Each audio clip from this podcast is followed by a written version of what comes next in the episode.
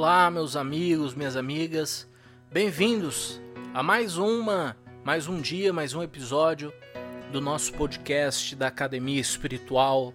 Esse é nosso espaço de bater papo, de conversar, de entender muito sobre o mundo espiritual, sobre o mundo que está em torno de nós, dentro de nós, vivendo a cada segundo, né, aprendendo. Eu tento sempre sempre minha vida eu digo que é sempre estudo, sempre tento estudar a todo momento, a todo segundo. É, é, eu estou estudando, eu estou buscando novas formas de compreender é, a espiritualidade, novas formas de, de melhorar a minha forma de espiritualidade e tento nesse tempo passar isso, né? Eu, eu sinto um prazer incrível, é o que dá sentido na minha vida é, bater esse papo, seja no templo, tocar uma gira, tocar um trabalho, é, ouvir uma pessoa, ouvir uma questão, o que para muitos pode ser um fardo, para mim é, acaba sendo realmente um prazer. E hoje eu trago uma dica e já um alerta né, para esse nosso papo. Eu venho há algum tempo já pensando em falar sobre isso e, e eu achei muito pertinente. Tem um, uma série no Netflix que aí vai, vai a parte da dica. Ela já tem três temporadas. É, se não me engano, são seis episódios por temporada. É, essa série aqui no Brasil ela foi traduzida para Eu Vi, é, e no original é Haunted. E como que consiste, né? O que que, que, que tá no enredo dessa, desse seriado? Eles buscam pessoas que passaram insistentemente por eventos é, fenômenos espirituais, claro que é, é, é, de cunho negativo, né? até alguns casos bem demoníacos. Né? Ninguém vai fazer um programa porque viu um anjo celeste, a gente sabe que o lado negativo sempre puxa muito. Né? E falando de uma plataforma de streaming, é claro que isso dá muito dá muito ibope e, e aí faço meia culpa porque eu gosto de assistir essas coisas, porque eu gosto de trabalhar na desobsessão, então para mim assistir isso é, é, um, é um treino, né? Um, é um leve treino. É, e eu já assisti as três temporadas, os seis episódios de todas as temporadas. Então é basicamente assim uma sala, né? E aí a pessoa hoje já adulta conta fatos que ocorreu ali para os seus familiares, os seus melhores amigos. É... E o curioso é que a maior parte das pessoas que estão ouvindo nunca, nunca, nunca souberam né? Então ali é como se o adulto estivesse contando algo que passou e sofreu a vida inteira e as pessoas mais próximas nem sabiam. Esse é o curioso. É... E os amigos, claro que não poderiam saber, mas o curioso é que a família se assombrava. E aí, no decorrer dessas três temporadas, é, desses e três temporadas com seis episódios cada, eu percebi é, é, que de uma forma esmagadora, né, eu poderia dizer facilmente, é, 90% dos casos é, se passaram com crianças que tiveram é, visões, perseguições, possessões, algumas até gerando risco de vida, né, com ferimento físico, que é completamente possível. A gente ouve pouco falar disso, mas acontece muito. É, e aí você tem dois caminhos, dois caminhos muito prejudiciais. O primeiro é o isolamento da criança, né, onde ela começa a se sentir com medo, começa a se sentir é, temorizada, sempre ameaçada por aquela entidade. E o segundo ponto são aquelas que têm a, a coragem de contar para os pais e os pais simplesmente não acreditam. Né? Pasmem é, o, o, número de, de crianças que realmente chegaram a contar foi muito grande, o que, o que eu vi com bons olhos, né? Porque você tem que incentivar as crianças a falarem, mas os pais não acreditavam. Né? E é muito chocante, é muito marcante você ver na feição dos pais, né? até no choro, perceber que o filho passou por tanta coisa e ele estava ali, ele não pôde fazer nada porque ele não acreditou na criança. Né? Isso, isso me tocou muito profundamente porque falar de infância mediúnica, para quem conhece o meu trabalho, é, é falar da minha própria vida. é falar da minha própria vida, né? É, esse podcast ele está indo no ar no ano de 2021 para gente para gente se encontrar nas datas, né? O podcast é de 2021. Eu tenho na atualidade 33 anos e trabalho com o mentor Pena Azul há 28 anos. Eu comecei a trabalhar com o mentor Pena Azul com 5 anos de idade. Então, a minha infância ela foi mediúnica, né? É, é, então, quando eu vejo essas crianças falando de visões, é, de situações, é, mexe muito comigo porque nós temos Hoje, nossa visão, principalmente dentro da Umbanda, a gente fala muito de espiritualidade, de desenvolvimento mediúnico, de busca de espiritualidade, mas olhando sempre para o adulto, né? como se a criança não precisasse desse amparo. A criança é um canal mediúnico, eu ouso dizer, muito mais forte, muito mais afinado do que o próprio adulto. Né? Porque ela está com os campos abertos, ela está com os chakras sendo desenvolvidos. Então, é, é, é não precisa ser médium de clarividência uma criança para enxergar espírito. Quando ela amadurece, fica mais velha e isso persiste, aí você identifica a clarividência. Foi o meu caso. Mas existem crianças e quantos de vocês que estão me ouvindo não viam vultos, não viam vozes, não viam pessoas, não tinham os famosos amigos imaginários que muitas pessoas não acreditavam e com o tempo você parou de enxergar, né? Porque a clarividência ela não estava latente, ela foi é, é, foi adormecendo ali com o desenvolver dos chakras mais voltados à matéria. Embora caiba aí a gente falar num episódio futuro, a clarividência é uma das poucas mediunidades que podem ser desenvolvidas por qualquer pessoa. Quem tiver uma, uma vontade decidida de desenvolver, de abrir sua clarividência, é possível. Muito trabalhoso, muito trabalhoso, mas é possível. Mas para a gente não fugir do tema, né? É muito importante, eu sempre friso, que os pais não negligenciem é, o que os filhos falam. Eu sei que muitos às vezes fingem que nada está acontecendo porque não sabem o que fazer e tomados pelo medo, né? O ser humano é assim, com medo às vezes é melhor não fazer nada porque você finge que nada está acontecendo. Né? Quantos relacionamentos nós não vemos assim? Né? Que está indo para a beira do precipício e ninguém toma uma atitude porque parece que se fizer assim tudo vai ir bem, tudo vai andar bem. Né? Ou então quando alguém descobre uma doença grave e não busca um tratamento, porque não se tratar dá uma falsa sensação de que nada está acontecendo. E muitos pais fazem isso, não ouvem porque dá uma falsa sensação de que nada está acontecendo devido à sua situação de impotência. O problema é que o seu filho está sofrendo. E ele pode estar tá sofrendo muito. Sofrendo muito. Então a questão mediúnica desde a infância ela precisa ser conversada, ela precisa ser discutida, ela precisa ser debatida, ela precisa ser é, é, inserida no dia a dia da família, ela precisa ser inserida na vida não só dos adultos, mas das crianças. Né? Até hoje eu recebo muitas, é, muitas mensagens de pais né, que vão às vezes do templo numa gira de esquerda, de Exu e Pombagira. Ah, mas eu tenho um filho pequeno, eu posso levá-lo? Você deve levá-lo você deve levá-lo. Né? A gente já, já, já desmistificou. Exu não é o diabo, Pombagira não é, é o demônio, ali são seres de luz, de luz sim, mas que trabalham iluminando as que, aqueles mais ignorantes. Isso não os tornam ignorantes. Né? É, é apesar do seu jeito mais bruto, mais truculento, são seres espirituais com muito bom senso.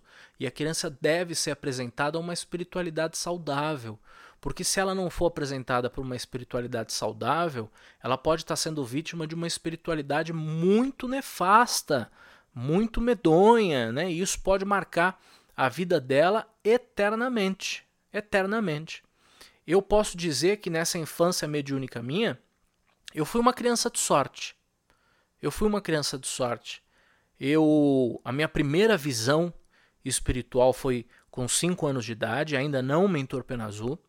Eu vi o meu avô paterno que morreu. Meu pai ainda era jovem, meu pai ainda era um adolescente. É, nunca, né? Portanto, nunca o conheci na matéria, mas ele se apresentava a mim quando eu tinha cinco anos e ele falava comigo. E você pode pensar, poxa, Felipe, você não tinha medo? Não, eu não tinha medo. Por quê? Porque o medo é uma construção. O medo é uma construção social. Né? Você nasce sem medo. Né? Você tem medo quando você começa a aprender riscos, a comparar risco, a entender que algo pode ser arriscado para você. Então, com cinco anos, eu não diferenciava vida e morte, né? carne e espírito. Para mim, tanto faz. Ele falava: sou seu avô, seu avô Romeu de Campos, né? meu saudoso avô. E, e legal, para mim ele era meu avô, assim como a minha avó generosa. Né? Só que um eu via de um jeito e outro eu via de outro. Né? Minha avó ainda viva, então não, não havia não havia diferença. Tá? Poucos meses após, e essas, essas visões do meu avô elas se tornaram muito frequentes, poucos meses após, eu, eu me lembro, né, como se fosse hoje, é, há alguns meses atrás eu até visitei a casa, pedi autorização para visitar a casa que eu cresci, é, lá no bairro de Itaquera, aqui em São Paulo. Quem mora aqui conhece, um bairro da Zona Leste, extremo leste, nasci lá. E, e pude retornar ao quarto, né? Vou dizer assim, o quarto onde tudo começou.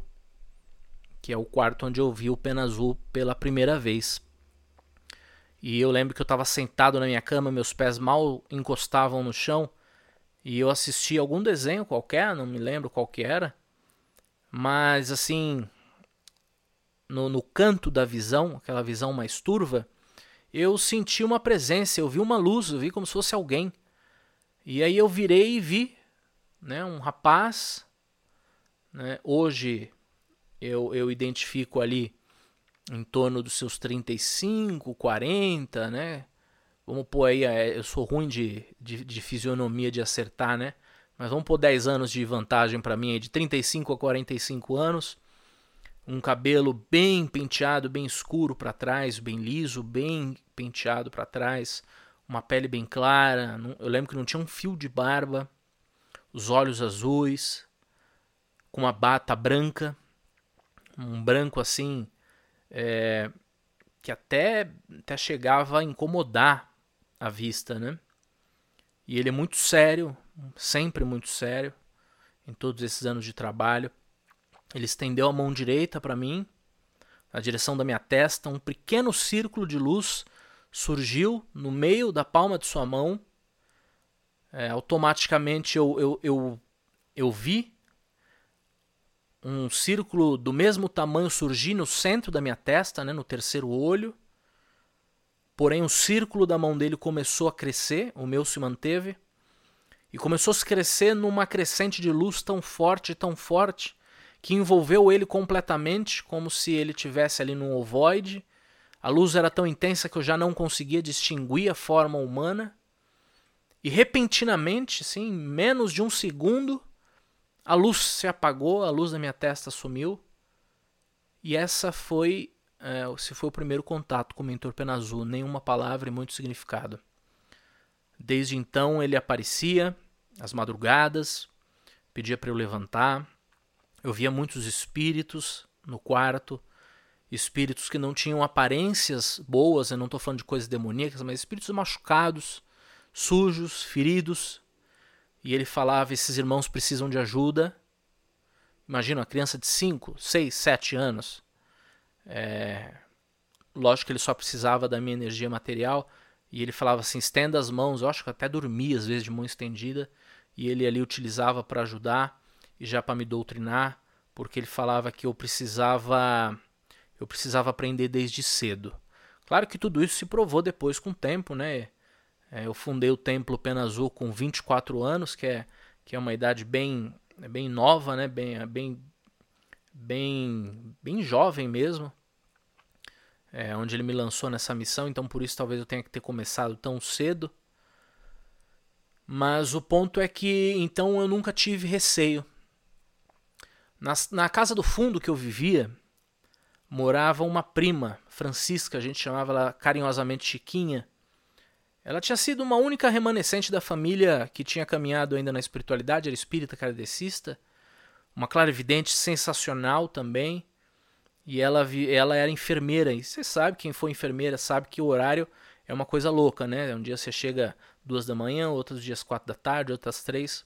E uma vez ela chegou de madrugada e o meu avô estava sentado na, na mesa da cozinha e pediu para conversar com ela, onde ela conversou com ele, segundo ela, por mais de duas ou três horas.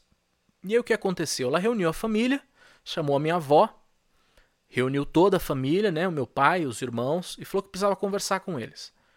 Como todo mundo se reuniu e eu, uma, uma, uma criança aquariana, curiosa, né, já estava um pouco mais velho, com meus sete anos por aí, é, fiquei embaixo da janela, ouvindo a conversa, e ela falou né, que tinha chego, tinha, tinha conversado com o meu avô, e que ele não conseguia se desprender devido às, às raízes kármicas, né? Quem, quem me conhece aí um pouco mais a fundo já viu eu citar isso algumas vezes, né? Sobre os karmas do meu avô, as questões que prenderam ele, é, o quanto ele, ele achava que poderia ter sido um marido melhor para minha avó, fez o que pôde, né? Claro, e minha avó também até hoje fala que poderia ter sido uma esposa melhor, mas eu também sempre falo, fez o que pôde, nós sempre fazemos o que nós podemos. E, e ela pediu a permissão, claro, para encaminhar e reuniu o grupo espírita dela e encaminhou. Meu pai, quando saía dessa reunião, eu lembro que eu peguei na mão dele para ir para casa e falei assim, né, com aquela inocência infantil, falei: "Pai, quando vê o avô tem que tem que avisar, tem que chamar a família toda?" É meu pai que tinha tido uma passagem distante, né, quando jovem, pela Umbanda, pelas minhas tias avós, embora eu tenha tido conhecimento disso depois de ter aberto o terreiro. Ele falou assim: Mas por quê? Eu falei: Porque eu vejo o vô faz bastante tempo, de vez em quando a gente conversa. E esse é o ponto fundamental, né? Ali foi um momento chave. Meu pai poderia ter tido qualquer reação, né? Poderia ter tido uma reação negativa. É, ainda bem que a minha família não tem, por parte de pai, né? Por parte de mãe tem um berço evangélico, mas por parte de pai não. É tudo meio macumbeiro, né? Ele, ele ouviu a sério, o que, que vocês conversam, né? Legal, bacana. Claro que ele não sabia muito bem o que fazer, porque não, não é uma área dele, mas ele conversou com essa minha prima. E eu lembro que eu comecei dois estudos paralelos. Eu comecei a ir para a igreja, fazer estudo, é, fazer primeira comunhão e etc. Confesso que eu não gostava muito, minha professora era um anjo, porque eu era meio atentado. É, mas todo o tempo que eu, que eu fiquei na igreja, eu, eu tocava violão, né? Toco ainda, e eu gostava de tocar na missa, ficar sempre ali perto da música, né? E o que era interessante é que era a igreja São Sebastião, né? e eu como filho de Oxóssi já estava em casa. E onde, e onde, como um dos caboclos da casa fala, onde for morada de Deus é, nossa, é nosso lar. E paralelamente ele conversou com essa prima, Francisca, que aí sempre duas, três vezes por semana, quando eu chegava da escola, eu ia até a casa dela. E aí de uma forma lúdica, né, mais infantil, ela me falava, ela lia e, e, e conversava comigo sobre o livro dos Espíritos e o livro dos Médiuns, que são livros primordiais. É, não importa se você é um bandista, se você é espírita, né, se você é médium, você tem que passar por ele.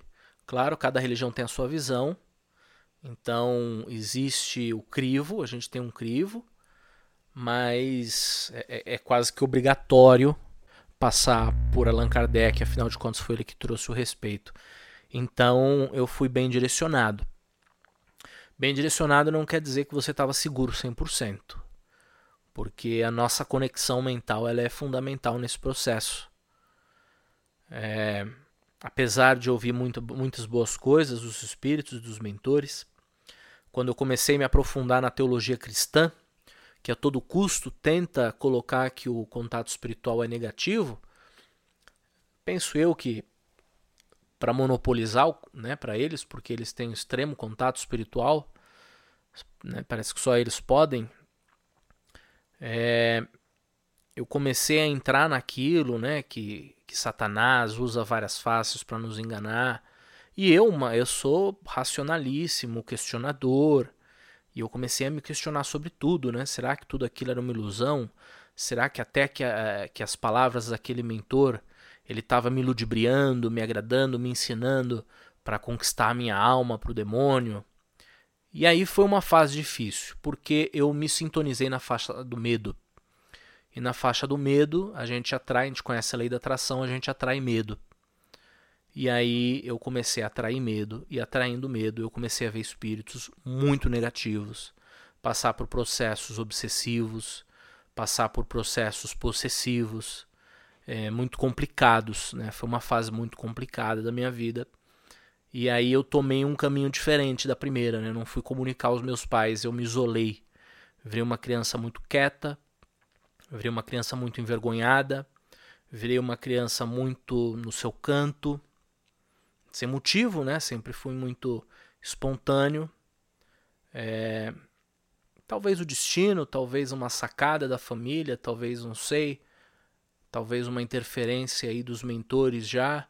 Meu pai começou a frequentar o Centro Espírita Bezerra de Menezes para tomar passe quando voltava do trabalho e aos poucos eu fui tomar passe e eu fui me conectando novamente e eu fui me interessando a estudar um pouco a espiritualidade de uma forma diferente.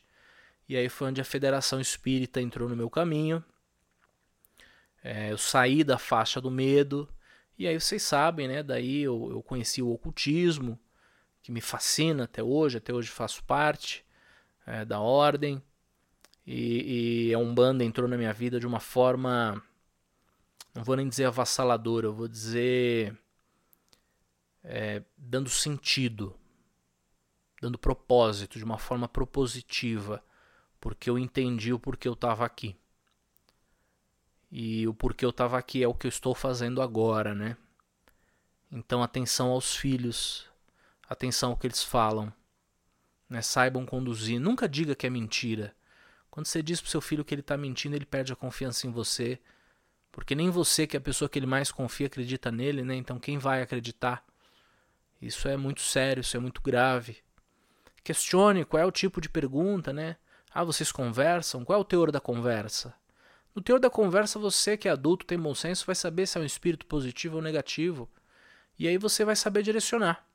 Né? Levar um centro espírita, levar um, uma tenda de umbanda, levar um, um ilê de candomblé, seja onde seja a sua fé, levar numa igreja. Não importa qual é a sua fé. Né? Onde é a morada de Deus, é a morada de bons espíritos. Mas cuidem da espiritualidade das crianças. As crianças mediúnicas, né? como eu falo, a infância mediúnica é um processo importante que deve cuidado. Então, para quem quiser ter uma visão um pouco do que eu estou falando, fica novamente essa indicação de um seriado no Netflix que é um Haunted, que no Brasil ficou como Eu Vi. É, e é muito interessante. Para quem tem medo, não assiste à noite não, tá? Assiste meio-dia. Mas para quem não, é um bom divertimento e, e para quem souber tirar as lições ali, vai ser muito, muito bacana. E era esse papo importantíssimo que a gente tinha que ter. Tá bom? Qualquer dúvida você pode me contactar pelo e-mail, que é o contato arroba penazul.com conhecer o nosso site www.penazul.com. Claro, entrar na nossa plataforma de ensino, de autoconhecimento, conhecer o projeto do Umbanda para Todos que eu desenvolvi com mais de 16 cursos, é, com workshops. Vai ser um, um projeto grandioso. Né? E realmente Umbanda para todos, porque é para todos, né? Porque temos um custo mensal de R$ reais apenas. Então vale muito a pena você conhecer. Entra lá www.academiaespiritual.com.br. Tá? Me segue nas redes sociais felipe.campos azul. Qualquer dúvida você pode deixar lá também, comenta, compartilha esse programa com quem com quem precisa ouvir isso, com quem esteja passando isso. No mais, fique em paz. Um abraço e até a semana que vem.